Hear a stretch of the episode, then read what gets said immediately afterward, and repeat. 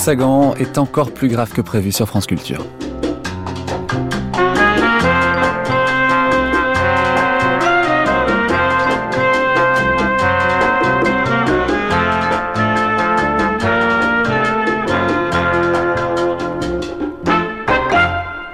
Bonjour et bienvenue à ceux qui nous rejoignent pour cette deuxième heure de la matinée consacrée à Françoise Sagan, l'écrivain dont nous parlons sur France Culture entre 9h et 12h30 toute cette semaine. Et après donc la première séquence d'archives que vous venez d'entendre, voici donc le moment euh, de la table ronde. Chaque jour, des regards contemporains sur l'écrivain de Dans un mois, dans un an, Bonjour Tristesse ou encore d'Aimez-vous Brahms.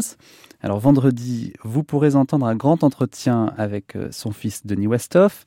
Jeudi, nous donnerons la parole aux docteurs qui l'ont soigné et aux avocats qui l'ont défendu, avec euh, notamment Jean-Claude Zilberstein et Claude Gubler. Mercredi, nous parlerons du théâtre en compagnie entre autres de José Dayan. Et demain, vous retrouverez autour de ce micro quatre de ses nombreux biographes.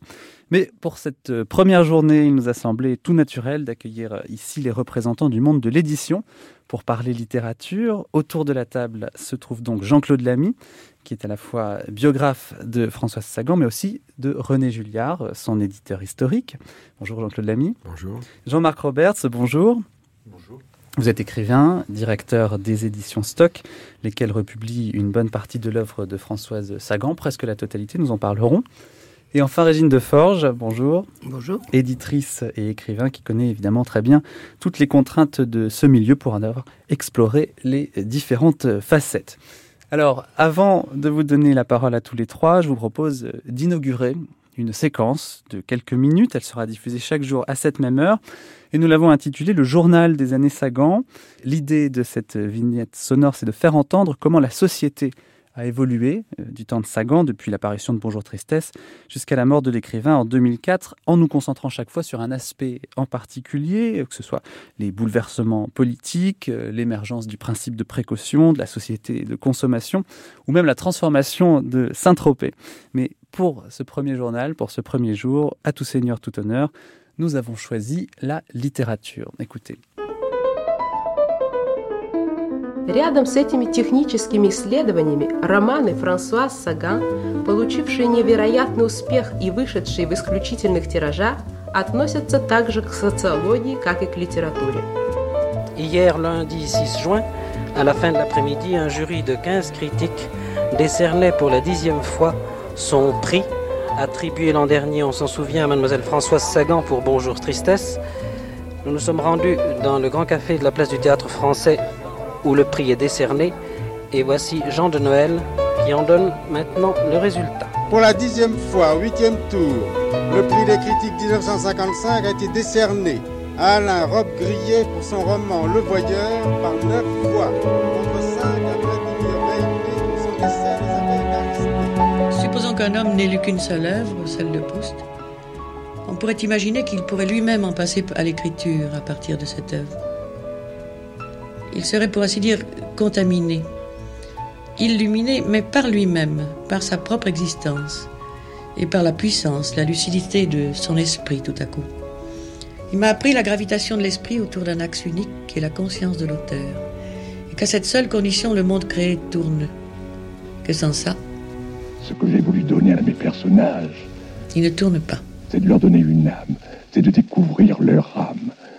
Euh, mon, mon humanité la plus noire, à mon avis, n'est pas réellement noire parce qu'elle a une âme. Cher Monsieur Camus, je vous apporte la bonne nouvelle.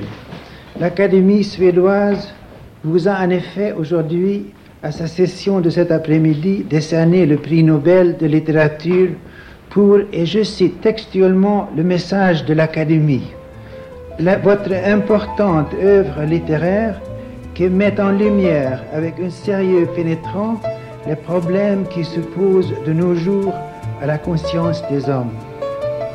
Je vous remercie, monsieur l'ambassadeur, et je vous prie de transmettre à l'Académie suédoise euh, mes remerciements, euh, particulièrement euh, au nom de mon pays et surtout les remerciements d'un écrivain français d'Algérie. Il était 14 heures environ. Un homme d'une soixantaine d'années, complet bleu, déjeunait dans un petit restaurant du 14e arrondissement à Paris en compagnie d'une femme vêtue d'un cardigan vert sur lequel se détachait un collier de métal. Elle, Madame Simone de Beauvoir, lui, Jean-Paul Sartre. Jean-Paul Sartre venait d'apprendre que le prix Nobel de littérature lui était décerné. Je refuse le prix, dit-il simplement. Il termina son petit salé et alluma une cigarette en attendant le fromage. Alors, la petite bijou, quand elle dit, quand vous écriviez je, la petite bijou, elle était en vous, elle était en face de vous, elle était à côté de vous. Comment ça se passe? Ben, C'est-à-dire, c'est presque plus facile de, j'allais dire, de, faire dire je à une femme parce que, ou à quelqu'un qui n'est pas soi, parce que quand on dit je soi-même, dans certains romans, c'est une sorte de je vague. On ne sait pas très bien. On est à la limite de l'autobiographie ou de la ou de la fiction et de et alors quand j'accueille maintenant Christine Angot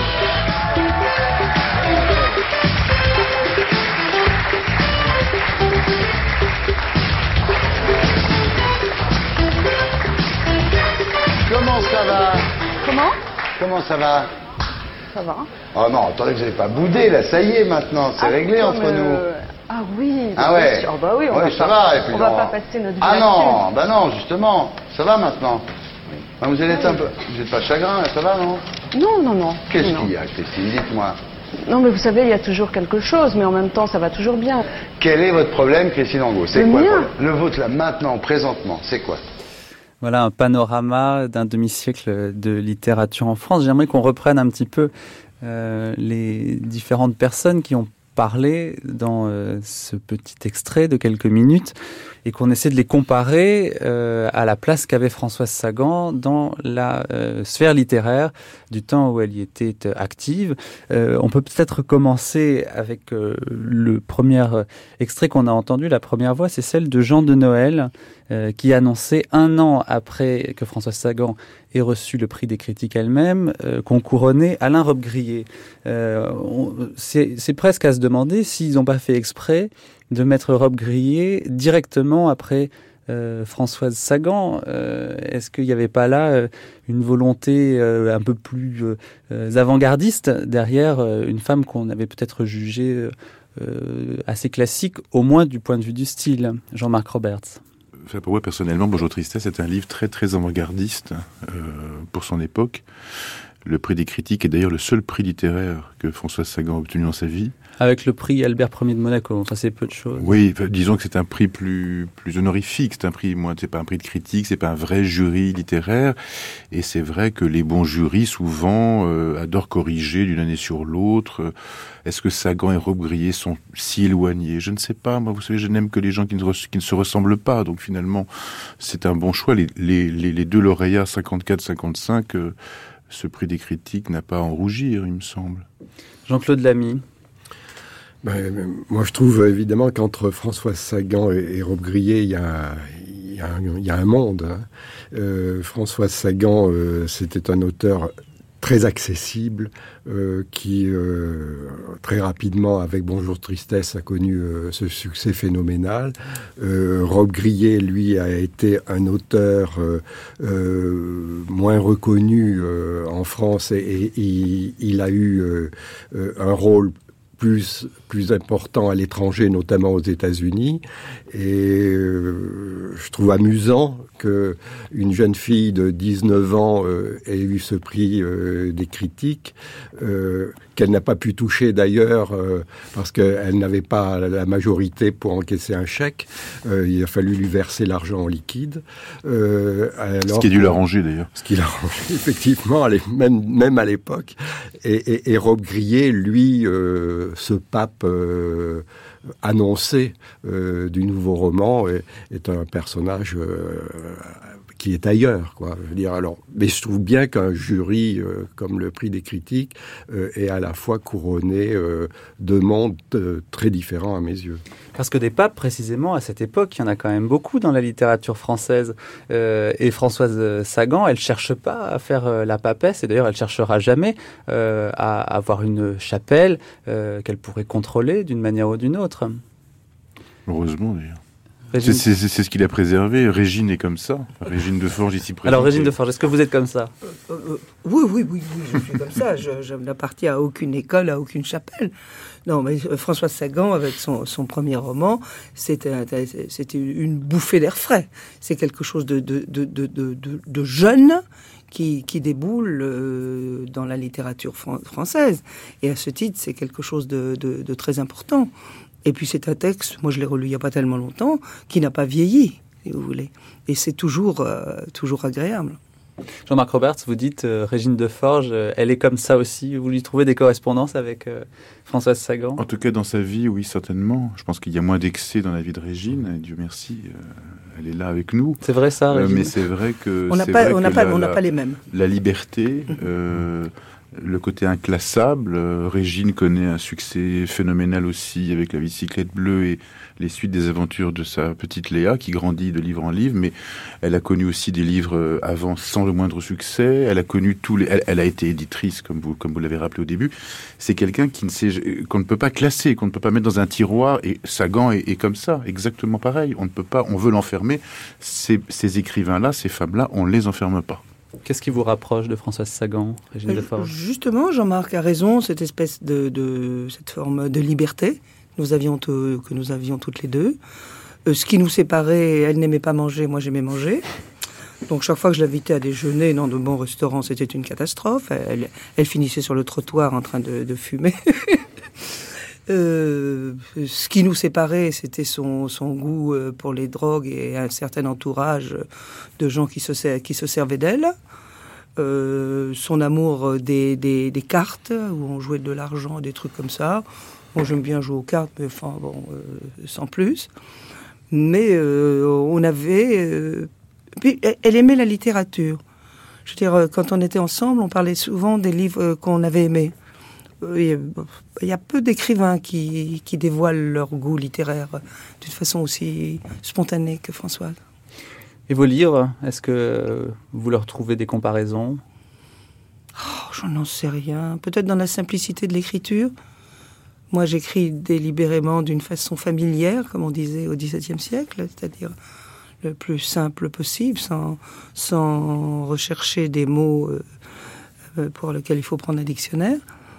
Et François, justement, c'était ce qu'il y avait de bien dans son écriture, c'est que ça, ça coulait comme ça, avec élégance. Le rapport aux critiques, peut-être? Oui, mais elle, a été euh, tout de suite euh, aimée des critiques. Et puis ensuite, moins. Puis moins, elle a eu des périodes. Ah oui, euh, et moins. mais au début, lors de, de ce premier livre, elle a été formidablement bien accueillie, y compris par François Mauriac, qui l'appelait ce gentil petit monstre. Moi, j'ai été moins bien accueillie. Il faut dire que le succès de Françoise a été accepté, le mien avec la bicyclette bleue ne l'a pas été. J'ai pas toujours, j'ai toujours pas compris. Et pourquoi alors quelle différence selon vous? Je n'en sais rien. Question de timing? Non, de l'époque, l'époque n'était pas la même. Euh, pourquoi? Avec Françoise, nous avons un an de différence, donc euh, j'aurais pu euh, publier en même temps qu'elle, mais j'aurais sans doute pas écrit Bonjour Tristesse, parce que j'aurais commencé par le cahier volé, par exemple. Et François Mauriac, alors, qui était votre beau-père, ouais. vous en avez parlé beau grand-père. Votre beau-grand-père, pardon. Je ne l'ai pas connu, hélas. Je ne l'ai pas connu, mais je sais qu'il aimait bien et qu'il a suivi la carrière de Sagan pendant jusqu'à la fin de sa vie. Oui, ça c'est. En dehors de, ce fameux article qui a été publié à la une du Figaro après l'apparition euh, de Bonjour Tristesse et qui a joué un rôle considérable pour le lancement du livre, euh, François Mauriac euh, a aimé Sagan et, je suis actuellement en train de relire par exemple les blocs-notes de, de, François Mauriac c'est vraiment des pages extraordinaires. Et très souvent, on retrouve euh, Sagan euh, dans ses blocs-notes et chaque fois, son analyse est pertinente. Et il voit un, regard, il voit euh, une liberté. Et il parle de la même manière presque de Brigitte Bardot aussi. C'est ça qui est assez amusant, c'est que Bardot et Sagan, on peut les, les, rapprocher. Elles se connaissaient d'ailleurs très bien à travers Saint-Tropez aussi. Mais il y avait deux, deux mondes de liberté qui étaient là. Euh, et Dieu créa la femme, ça a été quelque chose d'étonnant à ce moment-là. Et, Bonjour Tristesse, euh, qui, qui, avait été publié en 54, et Dieu créa la femme en 56. Et, et François Mauriac, dans ses blocs-notes, évoque ce monde. C'est amusant ce passage de témoin quand même, entre ce prix Nobel et puis cette euh, toute jeune fille de 19 ans. Non, mais euh, François Mauriac, c'était euh, quelqu'un d'une grande liberté. Moi, je, je, je l'ai rencontré à plusieurs reprises. Il était très accessible. Et je me souviens une fois, euh, lors d'une première à l'Olympia, il s'est levé brusquement de son fauteuil pour hurler, pour dire son désaccord avec la On personne. ne pas l'entendre beaucoup, quand même. était- oui, mais avec sa voix euh, cassée, c'était extraordinaire parce que euh, on a- il y avait une attaque euh, contre le général de Gaulle euh, faite par Suzanne Gabriello, la chansonnière, et au milieu d'un public en smoking, il s'est levé et il a crié son, son mécontentement. Ben, je trouve ça formidable. Je veux dire, c'était quelqu'un qui était attentif à la vie, euh, qui était un bouillonnement, qui était vraiment un personnage que j'aimais beaucoup. Marguerite Duras, euh, une littérature plus sérieuse, mais une littérature de femmes aussi. Euh, des correspondances, des oppositions avec euh, Françoise Sagan? Oh, pour moi, des oppositions. Pour moi, ce sont deux écrivains euh, extrêmement différents. Autant chez Sagan, il y a, il y a- il y a une, lé- une légèreté euh, qui n'exclut pas la, la- la- la profondeur. Euh, chez Marguerite Duras, euh, Mais il y a le thème du couple Ah. aussi, l'amour, Ouais. la, la douleur de l'amour. Et, et, et Duras, c'était quelqu'un euh, comme Françoise qu'on allait voir. Moi, j'avais très bonne relation avec elle, mais Duras, c'était pareil. Quand on allait rue Saint-Benoît, on avait frappé à sa porte. euh, elle, sortait de sa cuisine, elle était en train d'éplucher ses pommes de terre et elle parlait euh, très librement avec vous. on l'interviewait. Le soir, elle vous téléphonait des fois à 11 heures pour dire ah euh, j'ai noté quelque chose dans l'entretien qu'il faudrait peut-être corriger, etc. Elle était très, sur ce plan-là, il y avait entre Françoise et Marguerite une forme de d'ouverture, de, liberté. Mais je crois que les grands écrivains sont des gens accessibles et libres. Les grands écrivains. Alors, ce qui est amusant aussi, et qu'on entend un petit peu dans euh, ces voix que vous avez euh, entendues dans la petite séquence, euh, c'est que Françoise Sagan, elle a beau ne pas être engagée du tout, ne pas être du côté des artistes intellectuels, du côté de Camus par exemple, dans le même temps, elle est euh, respectée de Sartre, elle respecte Sartre. Euh, comment vous expliquez-vous qu'elle soit à la fois euh, quelqu'un qui vend des best-sellers, qui, touche des millions de gens, et, en même temps qu'elle soit respectée de l'élite intellectuelle du pays? Je pense parce que à l'époque, les écrivains étaient sans doute un peu plus généreux qu'aujourd'hui les uns envers les autres et qu'ils reconnaissaient euh, la littérature. Je pense que Sartre comme Mauriac ont reconnu euh, l'écrivain François Sagan que ne reconnaissaient pas toujours les journalistes, euh, la presse peut-être moins littéraire qui s'occupait plutôt de sa vie, de ses fantaisies, du jeu. Bon, je crois qu'en effet, elle a été très aimée et appréciée par les vrais écrivains. Aujourd'hui, euh, je, pensais tout à l'heure au bloc-notes de Mauriac que j'ai que, j'ai relu, puisque je l'ai même réédité quand j'étais au, au Seuil pour la collection Point, qui aujourd'hui, quel est l'écrivain aujourd'hui qui s'exprime aussi régulièrement, le, le grand écrivain, dans la presse, magazine ou quotidienne en France? Il n'y en a pas. Il n'y en a plus. Alors moi, j'ai pas de nostalgie, j'ai horreur de la nostalgie. hein. Il faut vivre avec son temps. Mais je, me rends compte qu'on parlait de Patrick Modiano que j'aime tant et dont j'aime tant le travail. On peut penser à Leclésio, enfin tous ceux, toutes les figures aujourd'hui de mes aînés de quelques années qui sont reconnus, qui sont l'un Nobel, l'autre l'autre Goncourt et autres, euh, ne, ne prennent pas tant de position sur la littérature contemporaine. Pratiquement jamais. Euh, et c'est Patrick a préfacé le journal d'Hélène Baird il n'y a pas si longtemps, mais c'est un écrivain euh, disparu, un écrivain inconscient, puisque quand Hélène Baird écrivait, elle ne savait pas qu'elle allait mourir. Donc voilà, euh, on ne voit pas tant euh, d'écrivains consacrés, comme l'était Sartre, Mauriac et tous ceux qu'on a cités, défendre, parce que un écrivain n'a pas à se défendre. Par contre, un autre écrivain peut défendre un écrivain, ça oui. Et c'est très, je ce que Régine en pense, mais c'est moins courant. Tu as tout à fait raison. Moi, je suis frappé par le manque de gé- générosité des écrivains euh, envers les autres. Tu parles de, de Patrick Modiano et de, euh, de Leclésio. Ce sont des écrivains de grand talent, mais qui n'ont aucune générosité. Faut pas leur demander de, parler d'un livre, d'un jeune auteur. ils font rien pour. Non, mais pour quelle raison? Enfin, comment est-ce que les écrivains sont devenus tout d'un coup égoïstes et à quel moment? Bah, Tous ne le sont pas. Ils le sont beaucoup, mais parce que ils se sont un petit peu repliés sur sur, sur, sur eux-mêmes. Ils ont leur œuvre à, à, faire, à construire, donc celle des autres et Sagan, euh, comment elle réagissait par rapport à ça? Elle, elle disait pas qu'elle construisait une œuvre Ah non, bah, pas, du euh, pas, du tout. Euh, pas du tout. Elle la construisait, elle ne, disait, elle, disait, elle ne le savait peut-être même pas elle-même mais euh, c'est quelqu'un euh, à qui un jeune écrivain euh, pouvait ah demander conseil et, et, un texte pour l'aider. Et puis quand elle entrait dans une librairie, elle achetait 20 livres qu'elle lisait évidemment, qu'elle faisait lire dans son entourage et qu'elle recommandait à des amis. moi, je connais très peu d'écrivains aujourd'hui qui vont dans des librairies comme ça et qui vont vous qui vont distribuer des livres, qui vont vous faire des recommandations. J'en suis. Hein. Oui. Mais mais, Sagan a énormément écrit dans la presse. Elle, elle, elle, avait des chroniques dans, dans l'Express de, Jean-Jacques Servan-Schreiber. Elle a publié dans l'Observateur. Elle, enfin, elle s'arrêtait souvent au bout de trois ou quatre. Euh, oui, mais euh, dire, et chaque fois, elle était concernée hein, parce qu'il y avait aussi l'époque euh, qui faisait qu'il fallait s'engager. il y avait la, guerre d'Indochine, l'Algérie.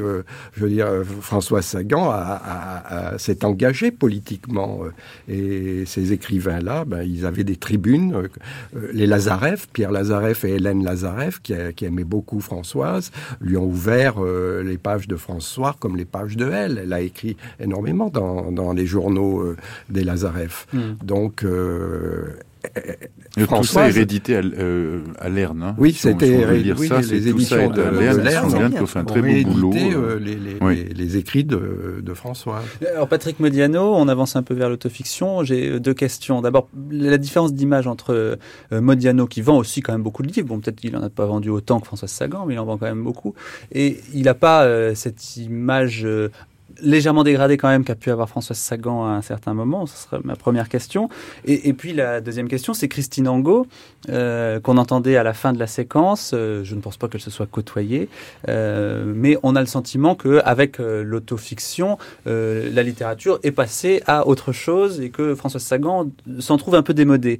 Jean-Marc Roberts, donc sur ces deux questions-là. La première question, Patrick Modiano est un enfant sage, est un garçon très sage. Voilà, il faut le savoir. En tout cas, c'est l'image qu'il donne et qu'il aime donner de lui. Euh, Françoise était le contraire. Elle montrait qu'elle n'était pas sage. Déjà, il y a un problème. Les Français aiment beaucoup les garçons et les filles sérieux. Ils préfèrent ça. La critique préfère les gens sérieux, qui souffrent, qui ont du mal, qui, qui, ont des difficultés. Euh, les gens qui ont l'air un peu tête en l'air, un peu fou, un peu dingo, un peu euh, dans la légèreté. Et la légèreté, je le répète, c'est ce qui est le plus difficile à obtenir quand on écrit. Eh bien, c'est moins bien traité, c'est moins bien calculé, comme disent nos jeunes enfants. Voilà. Donc ça, c'est vrai. Après, euh, la question de l'autofiction, si vous relisez Des Bleus à l'âme, que j'ai eu la chance de rééditer il n'y a pas très longtemps, Des Bleus à l'âme, c'est de l'autofiction. Euh, pour prendre un exemple, c'est bien avant, c'est bien avant les livres de Christine Angot, qui elle-même, euh, tous les gens qu'on a entendus tout à l'heure, sont des gens uniques. C'est ça qui est intéressant. Ils ont chacun leur voix, leur singularité, leur musique, leur, son, leur rythme. Et Christine Angot fait partie évidemment de cette troupe. Moi j'ai eu la chance de la publier, j'ai eu la chance de publier trois livres de Modiano et de rééditer Sagan aujourd'hui. Mais euh, j'aurais bien, bien aimé publier Mauriac, vous voyez, dans les voix qu'on a entendues. Oui, alors effectivement, donc il y a euh, Les Bleus à l'âme, 1972. Euh, c'est à la fois de l'autofiction et en même temps c'est de la fiction. C'est même un genre qui n'existe pas euh, ailleurs que dans ce roman-là. Enfin, c'est le seul roman qu'elle a conçu de la sorte. Et, puis il n'y a pas tellement d'écrivains qui font à la fois de la fiction de la vraie, c'est-à-dire avec des personnages, et qui se regardent en train d'écrire. C'est soit de l'autofiction complète, soit euh, de, la, fiction complète. Très récemment, le Cendrillon d'Éric Reynard que j'ai eu la chance de publier mêlait les deux, mêlait euh, l'écrivain en train d'écrire, une fiction complète, totale enfin qui avait l'air d'être une fiction complète. Non, je pense que c'est un c'est un procédé littéraire, c'est un parti pris littéraire déjà déjà utilisé. C'est pas du tout euh, même même même quand, quand François Sagan fait ça en 72, euh, ce n'est pas la première fois, mais dans son œuvre, c'est c'est c'est un livre particulier en effet. Est-ce que euh, certains de vos auteurs vous parlent de Sagan ou est-ce que vous leur parlez de Sagan, euh, parfois pour leur donner des conseils euh, Vous leur dites, vous, tu devrais lire ça ou ça, Il y quelques... ça te montrerait comment on construit cette chose-là, cette histoire-là? Il y a quelques auteurs que j'aime faire lire à des jeunes auteurs, entre guillemets, pour leur montrer la simplicité, la, la Régine parlait d'écriture familière, euh, c'est très très difficile, et justement leur donner des, exemples, enfin des bons exemples. Donc euh, il y a Georges Simenon que je fais souvent lire euh, aux auteurs. l'un de mes voilà, elle dit le plus grand Régine, oui, sans doute. et vous, Régine de Forge, vous avez pu faire lire du Sagan à un moment donné? Moins que Simenon.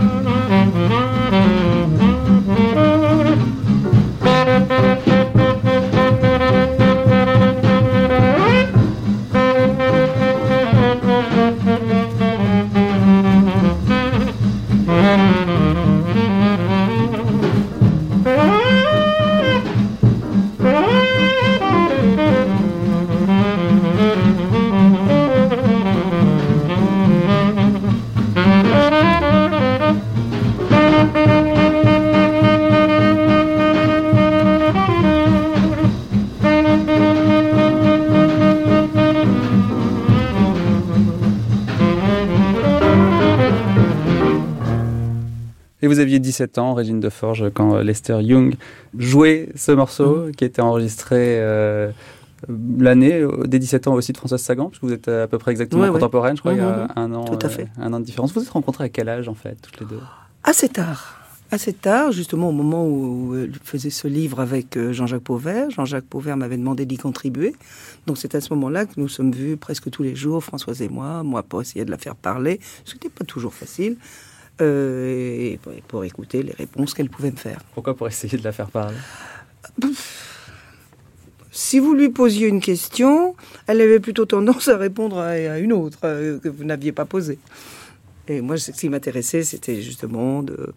J'adore savoir comment les, écrivains travaillent. À quel moment ils sentent que c'est un livre à Régine dans les si ça a été plus facile de faire parler Pauline Réage, ah, Dominique Horry. Oui, ça a été beaucoup plus facile.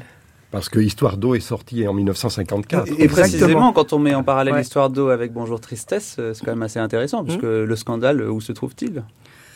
Bah, le, euh, François Mauriac n'a pas du tout aimé, par exemple, Histoire d'eau. Oui, il a écrit, il a même écrit, dans l'Express que c'était euh, pour des, pour des vieillards sédiles, que c'était d'ailleurs écrit par un, par un vieux, un vieux cochon.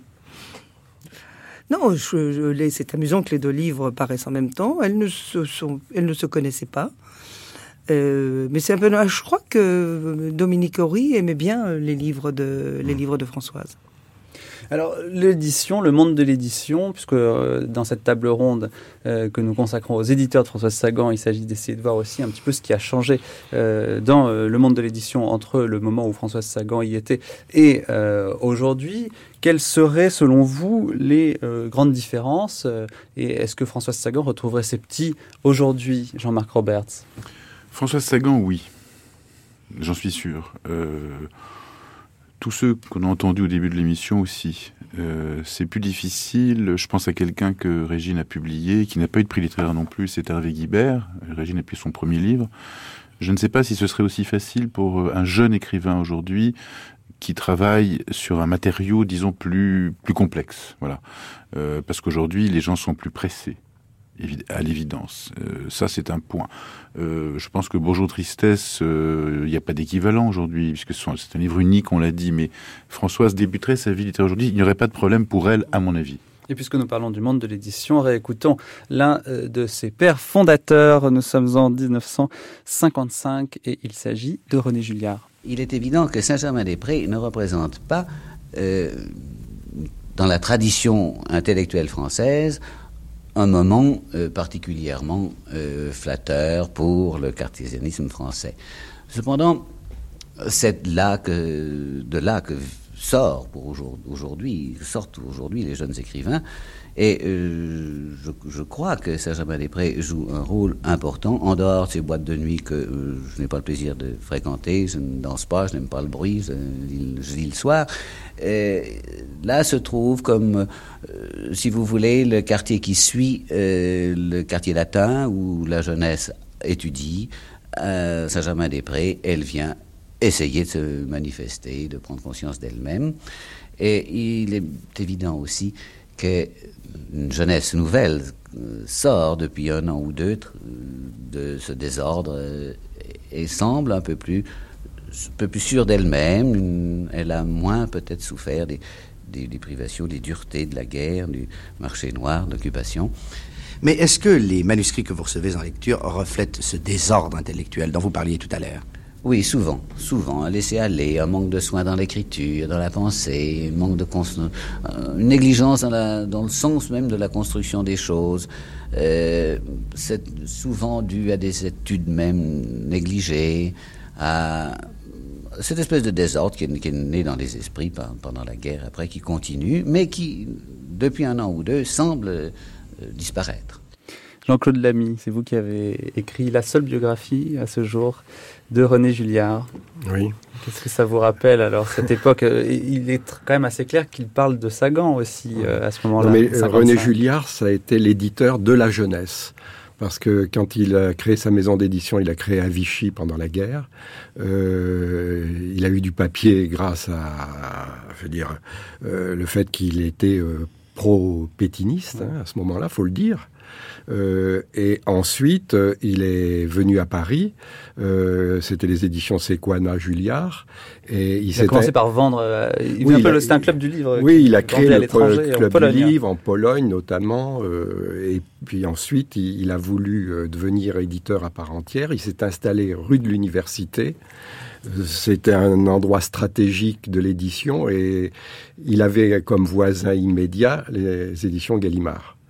Et il y a toujours eu entre euh, Gallimard et Julliard une guerre euh, constante. Euh, quand René Julliard a eu tout de suite trois Goncourt d'affilée, avec Jean-Jacques Gauthier, Jean-Louis Curtis et Maurice Druon, l'histoire d'un fait divers, les forêts de la nuit, les grandes familles, 46, 47, 48, bien, il se mettait à sa fenêtre et il narguait le voisin d'en face. Et quand le voisin d'en face a eu comme Goncourt euh, Week-end à Zuidcote de Robert Merle, qui avait été refusé par Julliard, non pas par Julliard lui-même, mais par son directeur littéraire Maurice Hugo, eh bien la famille Gallimard, Simone, Claude et Gaston se sont mis aux fenêtres en agitant leurs serviettes pour narguer René Julliard. Voilà l'ambiance. Mais Julliard, c'était l'éditeur de la jeunesse. Vous faites ça chez Stock aussi? Pas assez. Non, pas assez. On ne fait plus ça du tout. C'est ça qui est dommage, c'est que les écrivains avaient plus de talent, les éditeurs aussi, en tout cas dans la joute. Euh, il y avait des duels, enfin il y a quelque chose qui, s'est vraiment perdu. Euh, et moi j'adore ça, moi, j'adore ça, mais ça n'existe plus. Et donc en 54, euh, le manuscrit de Bonjour Tristesse arrive aux éditions Julliard. Je voudrais vous lire ce qu'en dit le rapport de lecture que vous citez d'ailleurs dans votre biographie, Jean-Claude Lamy. Poème autant que roman peut-être en de certaines pages, mais sans rupture de ton, sans qu'aucune note sonne jamais faux, et roman surtout où la vie coule comme de source, dont la psychologie, pour oser qu'elle soit, reste infaillible. Il s'agit là d'une élégance naturelle faite de limpidité et de grâce. À remarquer aussi que cette écriture est d'une forme si naturellement classique qu'en bien des cas, l'imparfait du subjonctif s'impose comme plus naturel que le présent, ce qui est rare. Ça, c'est le rapport de lecture. Il voit immédiatement chez Julliard euh, qu'il y a quelque chose euh, derrière ce manuscrit, ce qui n'est pas du tout le cas euh, d'un certain nombre d'éditeurs de la place de Paris. Donc ça veut dire que Bonjour Tristesse, qui semble être pour nous une évidence quand on le lit aujourd'hui, ça ne l'était quand même pas pour tout le monde à ce moment-là. Oui, mais la force de Julliard, c'est la rapidité. Euh, je veux dire, Françoise avait déposé son manuscrit euh, en, janvier 1954.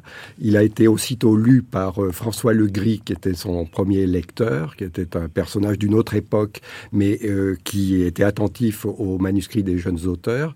Ensuite transmis à Hugo, le directeur littéraire, qui le remet immédiatement à René Julliard, qui le lit dans la nuit suivante. Il sort d'un dîner chez Émile Roche, qui était le président du, du, du Conseil euh, économique. Et euh, entre minuit et 2 heures, 3 heures du matin, il lit le, manuscrit de Françoise. Au petit matin, il envoie un télégramme, un petit bleu comme on disait à l'époque, pour convoquer Françoise dans son bureau. Elle vient le voir à 17 heures. Et là, ils ont une discussion de trois heures parce qu'il voulait euh, savoir qui était cette jeune fille. Et aussitôt, euh, il lui a dit Je publie votre livre. Et le livre est arrivé en janvier. Euh, Il a été imprimé en mars. Et il est sorti euh, quelques semaines plus tard. Vous voyez la rapidité de René Julliard. Ça, c'était sa force. Parce que chez Gallimard, on faisait patienter les auteurs, on attendait, etc. Toujours, hein, encore, Chez. Plon, euh, où Françoise avait remis son, son manuscrit à Michel Déon, le, le livre aussi aurait été pris, mais trop tard. François Nourricier l'avait eu entre les mains, mais il ne l'a pas lu tout de suite et il l'a confié à Clara Malraux, euh, qui ne s'y est pas vraiment intéressée. Qui a été rebutée par les fautes d'orthographe. Et, et voilà, mais je vous dis, ce qu'il faut penser aujourd'hui de René Julliard, ce jeune voix, ce gentleman de l'édition, c'était la rapidité. Voilà comme et, et- et il fait la même chose avec Françoise Malero-Joris quand il a publié Rempart des Mm. Béguines, par exemple. Elle avait 18 ans, elle aussi. Le livre est sorti en 51. Euh, et une autre Françoise qui était Françoise d'Aubonne, par exemple. C'était les trois Françoises qui les- représentaient les- la maison Julliard à ce Voilà. moment-là. Je veux dire, la rapidité. Euh, c'est pas pour rien que René Julliard était un pilote d'avion. Il disait fallait être un homme rapide comme l'éclair, quoi. Ils se retrouvaient bien d'ailleurs sur euh, la personnalité qu'ils avaient l'un et l'autre. Alors Julliard, il n'aimait pas sortir, mais euh, en revanche, il aimait beaucoup aller au casino. Et Oui, puis, il aimait aller vite. Bien sûr, il, il- il jouait beaucoup au casino, il jouait au poker. euh, C'était un, un- un joueur. Euh, il a aidé Bernard Franck, par exemple, euh, l'ami de François Sagan, quand Bernard euh, perdait de l'argent au casino, eh bien Julliard euh, remboursait ses dettes. On a l'impression, Régine Deforge, quand même, que dans ce rapport de lecture, tout ce qui va caractériser l'écriture de Sagan est déjà là. La tentation poétique, la fluidité et le classicisme. Oui, c'est vrai, mais là, elle, elle est tombée sur un très bon lecteur qui a tout de suite euh, relevé ses, ses qualités. Euh, le côté euh, poétique, ça aurait pu le rebuter si lui-même n'y avait pas été sensible. C'est un regret d'ailleurs pour Françoise Sagan de ne pas avoir écrit réellement de la poésie. Certainement. Certainement. Mais les chansons, elle s'y est essayée, mais elle aurait aussi adoré écrire des chansons plus, plus, plus que ce qu'elle a. Je crois que, je crois qu'elle était, euh, comme beaucoup de personnages que moi, je, que moi j'apprécie, que j'admire, elle était euh, multicarte. On dit ça aujourd'hui, c'est ça? On doit pouvoir dire ça, oui. Ça t'ennuie tout ça, tout, tout ça, toutes Oh ces là là. histoires Puis surtout que j'entends dire toute la journée, oui, t'es, t'es poète ou t'es, tu fais des belles choses, on t'admire, oh là là. Alors elle le répond Alors toujours moi, j'aurais envie de me mettre un grand voile noir, comme ça, parce que dans le métro, toujours on me dit, tiens, êtes- je vous admire, alors comme ça, je vais mettre un grand voile noir sur la tête. Comme ça, personne ne me reconnaîtra. Bien masque. Ah, ça t'ennuie, ça Oh là là.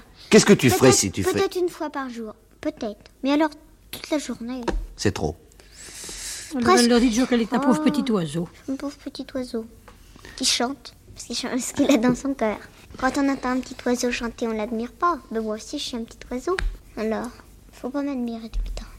Il ne faut pas l'admirer tout le temps, euh, Minou Drouet, euh, qui est après Françoise Sagan, euh, dans cette veine de jeunisme quand même un petit peu euh, très que, fait euh, René Julliard? Il a l'impression qu'il a trouvé un filon avec Sagan et il essaie d'aller encore plus loin Non. avec euh, Minou Drouet, qui est donc un, un écrivain, une poétesse de 7 Ouais, ans. Oui.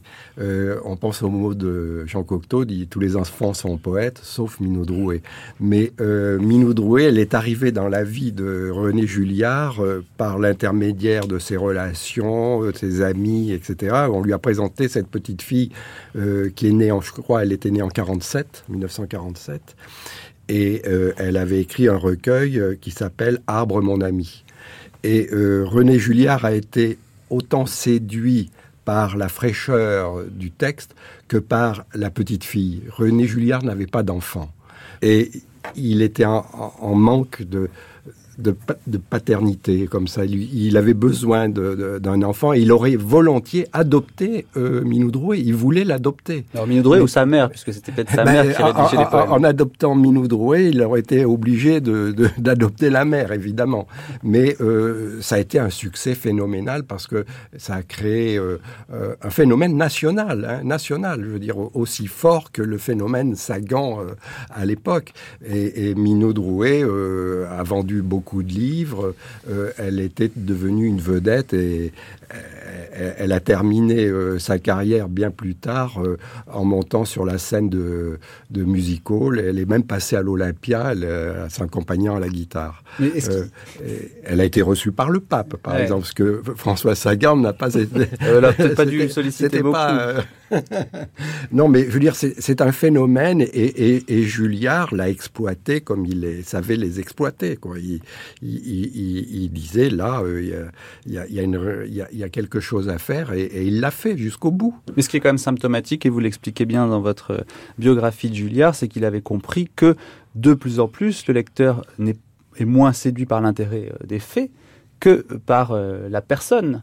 Et Françoise Sagan, si elle avait été, euh, euh, je ne sais pas, un peu plus effacée, il est possible, il est probable que euh, son roman serait passé aussi mais Françoise Sagan était très très très très effacé. Oui, mais contrairement à ce que vous nous dites, ces phrases que quand même quelqu'un qui vivait certainement la nuit, qui mais, mais, mais, mais pas du tout. Euh, c'est pas quelqu'un qui s'exposait du tout. Minou Drouet, on va pas passer trop de temps là-dessus, j'espère. Euh, c'est une erreur. On a commis, tous les éditeurs font des conneries dans leur vie. Voilà. Ça vous fait peur parfois, il y a des conneries qui, après, il y a des conneries qui rapportent de l'argent, tant mieux. Mais voilà, une émission sur François Sagan, je pense que Minou Drouet, il faut peut-être la, la mettre de côté. Alors, à la mort de Julliard en 1962, euh, Sagan, du coup, perd euh, une figure paternelle. Euh, et du coup, son rapport avec les éditeurs va, euh, va changer et va évoluer. de quelle manière Ce qu'il faut dire aussi, il faut parler du rôle de, de, Julliard, euh, du rôle politique de Julliard. Julliard est un homme de la décolonisation. Il, s'est battu pour l'indépendance du Maroc, de, de, la Tunisie, de, l'Algérie. Il a été un ami de Bourguiba, il était un ami du sultan du Maroc. Il, il, était très présent dans, dans ces combats de l'époque. Il il adhérait au tiers-mondisme euh, et, Françoise euh, euh, a, été influencée par la, pensée politique de René Julliard. Et René Julliard est mort le 1er juillet 1962 au moment de l'indépendance de l'Algérie au moment de la Et Françoise, eh, on ne lui a pas dit, euh, on lui a pas annoncé la mort de René Julliard, parce qu'elle venait d'accoucher de, son fils Denis. Denis est né le 28 juin 1962. Julliard est mort donc le 1er juillet. Et euh, le, Bob Westhoff euh, a, caché pendant plusieurs jours à Françoise la disparition de, de René Julliard. Je sais qu'il avait une espèce de, gentillesse du cœur et des réflexes qui n'étaient pas, des, pas ce qu'on appelle des réflexes d'éditeur, ni même de. qui étaient des réflexes purement humains qui, m'ont toujours beaucoup plu. J'aimais beaucoup sa manière de voir les choses, de parler, cette espèce de, d'immense politesse qu'il avait. Ah, il avait une courtoisie exquise. Qui était constante et qui, était, qui devenue quand même très rare. Est-ce que vous vous souviendriez d'une anecdote, par exemple Ce serait intéressant, remontant à vos débuts? Oh, la première fois où je l'ai vu, c'était euh, en 54, je crois. J'avais porté, porté, mon manuscrit un mois avant. Il m'a fait téléphoner de venir. J'étais extrêmement angoissée. J'ai pris l'autobus, je me rappelle, très, euh, en me demandant ce qui est arrivé. Et je suis tombée sur... Euh, j'étais directement chez lui. Et je suis tombée sur, ce, sur un grand monsieur très, très aimable, très courtois, qui m'a dit qu'il allait éditer mon livre, qu'il aimait beaucoup. Et j'étais au pensée à 18 ans, j'étais absolument. Euh, j'avais l'impression que le, ciel me tombait sur la tête, j'étais absolument enchantée.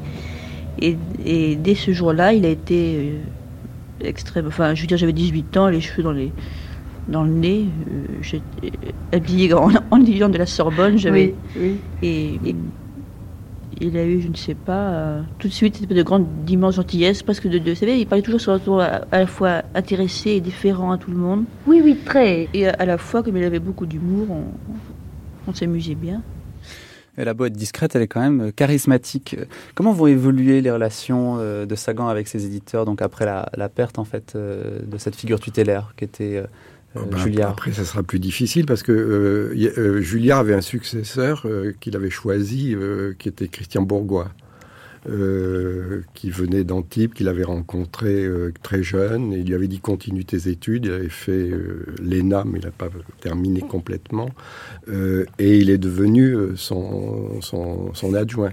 Et c'est donc après la mort de Julliard, Christian Bourgois qui a pris euh, en charge euh, la maison.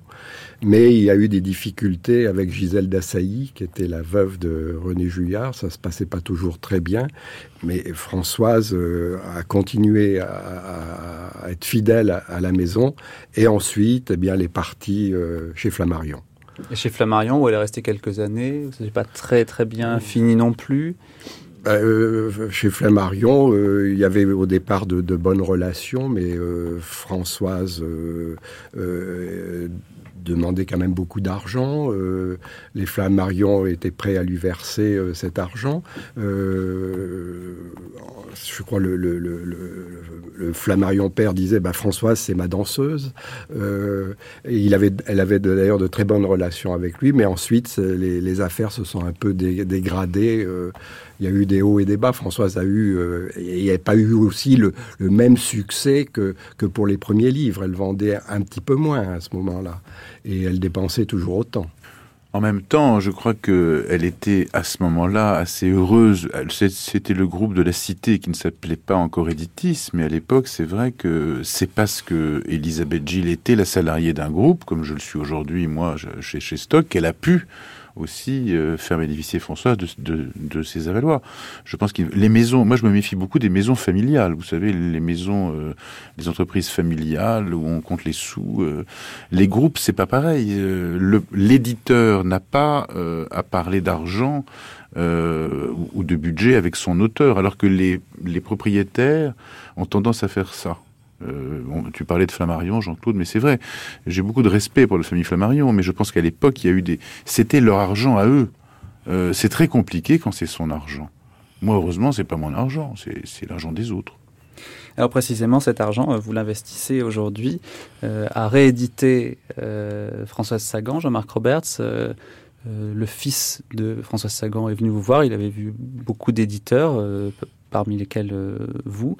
Et euh, Moi, je suis le cinquième ou sixième qui est venu voir. Que- ouais. Comment vous expliquez ça qu'à un moment donné, euh, ça ait pu être difficile de faire rééditer Françoise Sagan? Moi, j'ai cru quand il est venu me voir que c'était un 1er avril, j'ai cru que c'était un poisson d'avril et que deux, deux ou trois amis me faisaient une blague. Je ne connaissais pas Denis. Je me dis oui, il ressemble vaguement à sa maman, il parle un petit peu comme elle, mais ça doit être un, un, un, un- un jeune comédien qui joue très bien la partition. Je n'y ai pas cru, tellement ça me paraissait invraisemblable que d'autres aient refusé, qu'il y ait vraiment un quasi inédit, qu'il y ait toute cette œuvre à rééditer. Je crois que c'était une, bonne blague, mais c'était vrai. Et je, crois que ceux qui ont refusé euh, de rééditer l'œuvre de Françoise bah, n'ont pas compris euh, que ça pouvait à nouveau effectivement marcher. Depuis, bien sûr, nous, les vendons très bien, à l'étranger aussi, et surtout pour, pour euh, moi, moi, je n'ai pensé qu'au catalogue. Pour le fond de la maison, moi, moi dans 10-15 ans, je serai, je serai plus là. Je... Mais au moins, la maison, stock, euh, pourra, pourra s'enorgueillir d'avoir François Sagan au catalogue. Et je, et je ne comprends pas que ceux qui ont dit non avant moi n'aient même pas pensé à ça, qu'on la vende ou pas. Alors peut-être parce que je l'admire et je l'aime vraiment aussi. Peut-être que les, les éditeurs a- que Denis Westhoff a vus avant moi n'étaient pas assez euh, amoureux de son travail. C'est possible. Parce que visiblement, les- on considérait que c'était démodé. euh, non. On il y a l'exemple, je trouve que c'est formidable que Jean-Marc Roberts réédite euh, François. Je trouve d'abord qu'ils vont bien ensemble. Et euh, il y a eu le, le phénomène de Toxique, par exemple. Euh, Toxique, euh, ce, ce livre, c'est la cure des intoxications de Françoise après son accident de voiture qui a été publié en 1964 chez Julliard, mais deux ans après la mort de René Julliard. Euh, le livre a été mal distribué à l'époque. Euh, S'il avait été publié du vivant de Julliard, ça serait passé certainement autrement. Et euh, Jean-Marc a, a- a eu envie de, de publier Toxique avec des dessins de Bernard Buffet. Qui sont les dessins d'origine Qui sont bien sûr les dessins d'origine. Et parce que Buffet et Sagan euh, sont des personnages très proches et ils se connaissaient très bien. Et le succès est arrivé. Euh, votre livre préféré parmi euh, ceux que vous rééditez ou parmi peut-être ceux que vous ne rééditez pas euh, de François Sagan, celui que vous aimeriez rééditer Je d'enfant préféré, ni de livre préféré, ni ouais. d'auteur. Celui que vous aimez le moins alors. Je ne préfère pas, parce que sinon, ça ne, ça ne... Et puis ça dépend des moments. Vous savez, c'est comme les Tintins et Milou. Hein. Une fois c'est le Tintin au Tibet, une fois c'est le Seb d'Autocar, une fois c'est... Ça dépend. Je suis sûr que Régine Deforge a des préférences. Non, pas vraiment. J'aime toujours, on aime toujours revenir au premier. Vous voulez, c'est un livre que je, que je relis de temps en temps, où j'en lis quelques pages, euh, et ça me remet dans une, dans une époque qui, euh, qui était la mienne. Jean-Claude Lamy Alors évidemment, Bonjour Tristesse, mais également euh, Des Bleus à l'âme, que je trouve un très grand livre. Et puis avec mon meilleur souvenir, que, que j'aime beaucoup aussi, euh, qui a été publié. Vous l'avez ça? Non, vous l'avez pas avec non, mon malheureusement, ils, ils le lâcheront pas. Vous savez, ça c'est plus, c'est plus compliqué. Ah, vous voyez qu'il y a des éditeurs quand même qui ont compris. Non, mais eux, ils ont, Antoine Gallimard n'a pas voulu rééditer tout le reste, mais ils ont trois titres importants, je trouve, et je suis sûr qu'ils vont les garder parce qu'ils font mieux. Et puis j'espère qu'un jour elle sera en Pléiade. Hein. Ah, voilà. Faut aller jusqu'au bout. Voilà. Hein. Faut aller, Moi, faut... mon, mon, raisonnement, s'il faut qu'elle entre un jour en Pléiade. Bien sûr. Ça ferait une énorme Pléiade. Non. Elle est entrée chez Bouquin grâce à son ancien mari Guicheler, euh, mais elle mérite évidemment la Pléiade. Hein, je veux dire, j'en suis per persuadé. Je veux dire. Euh, Émile Henriot qui euh, parlait de François Sagan en disant euh, c'est Mademoiselle Radiguet. Eh bien, je trouve que Mademoiselle Radiguet, elle mérite la Pléiade. La réédition des pièces, c'est possible aussi? C'est en, c'est en, c'est en octobre prochain en même temps qu'un orage immobile, qui est un de mes préférés, moi, là, puisque on ne fait pas dire un orage immobile, j'aime énormément. Et j'avoue, euh, et j'avoue que je l'avais, je l'avais lu très vite. J'avais pas mesuré l'importance de ce livre, et je l'ai relu là il y a donc six mois. Euh, et le théâtre paraît en même temps. Il y a deux volumes, un orage immobile et un volume de théâtre assez important qui sortira en octobre.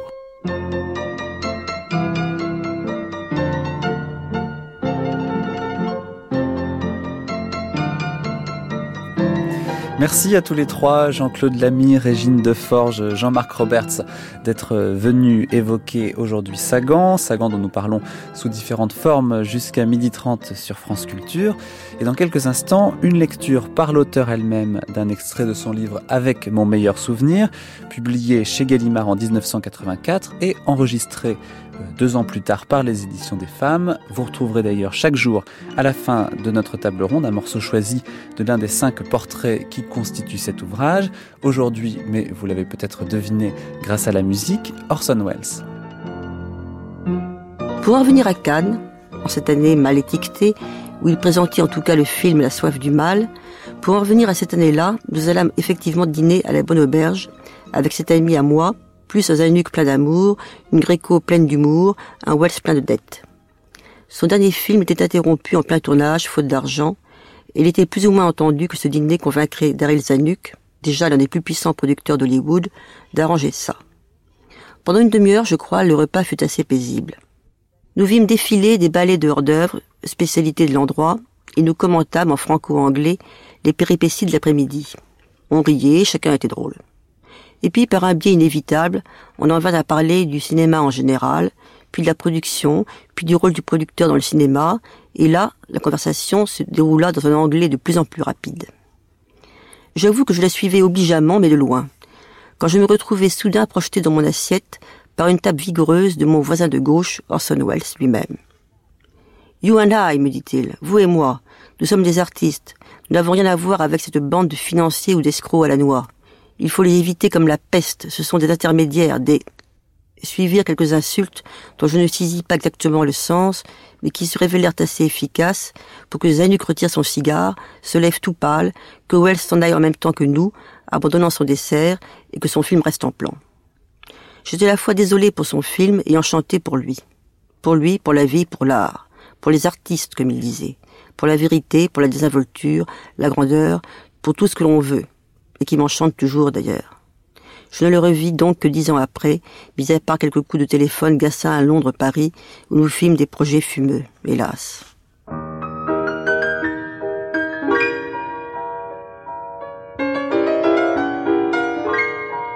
Ce jour-là, après m'avoir donc trimballé comme un sac de vêtements à travers toutes les avenues de Paris et des Champs-Élysées, il finit par m'asseoir sur une chaise pour déjeuner avec deux amis à lui.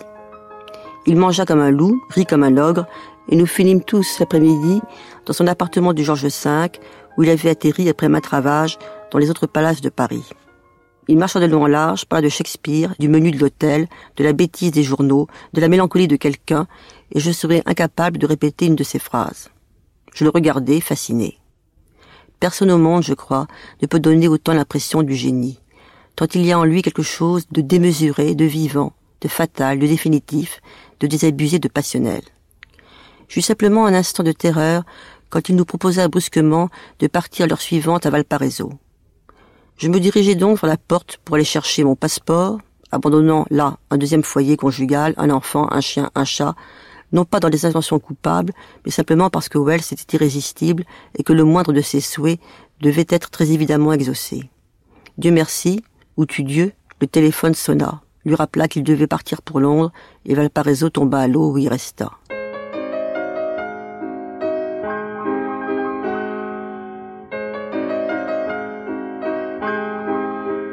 Seulement cette superbe solitude devenait lourde. Wells, pour vivre, dut tourner des rôles idiots. On lui avait enlevé ses armes, sa caméra. Un monde de petits hommes à lunettes et de stylomines, de comptables et de producteurs, était arrivé à renverser Gulliver, qui avait autre chose à penser qu'à ses Lilliputiens. Il succomba presque sous le tas. Alors il tourna la soif du mal. Une séquence particulièrement belle, entre trente autres, m'a frappé. Celle où il retrouve celle qui a été un beau monstre comme lui, Marlène. Elle lui dit qu'il est devenu gros et laid, qu'il ne ressemble plus à rien. Elle lui dit que son avenir est derrière lui. Et il se passe alors, pour la première fois dans ses films, quelque chose comme de la pitié. Elle rejette de la fumée par le nez comme dans l'ange bleu, il a son regard de taureau blessé avant la mise à mort. Où était passé Kane, le jeune taureau noir et furieux qui avait soulevé de terreur les arènes de l'Amérique? Que lui avait-on fait? Que s'était-il fait? Je n'étais pas assez au courant pour le dire. Je savais simplement que tous ces films empestaient le talent et qu'on pouvait se demander qui était le ou les vidés. Par la suite, il eut quand même le procès et assez d'articles sur la technique de Wells, sa démesure, sa violence, etc. N'importe qui peut, en allant voir n'importe quel de ses films, retrouver la poésie, l'imagination, l'élégance, tout ce qui fait le vrai cinéma. Personnellement, ce sont ses obsessions qui m'intéressent. L'argent, par exemple. Wells aurait dû être prodigieusement riche.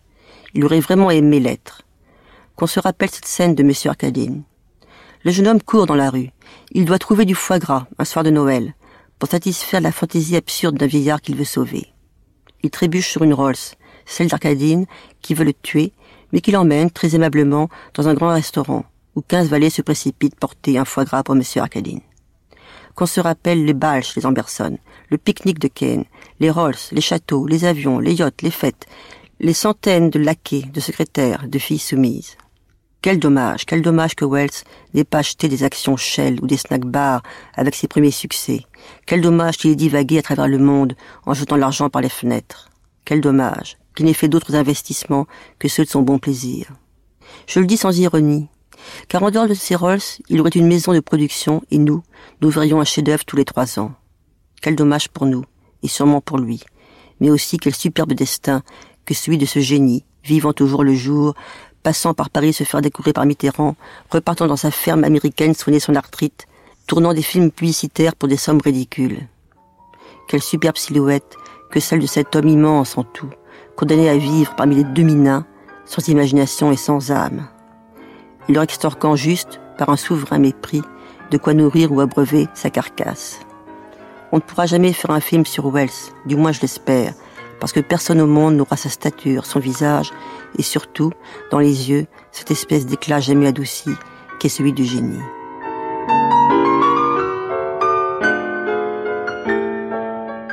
Dans quelques minutes, 11 heures, le temps du documentaire de cette grande traversée. Et si la frivolité n'était qu'une réaction au choc de l'enfance? Tentative de réponse dans un peu moins de deux minutes. Françoise Sagan, plus grave que prévu. Mathieu Garrigou-Lagrange. Jean-Claude Loiseau.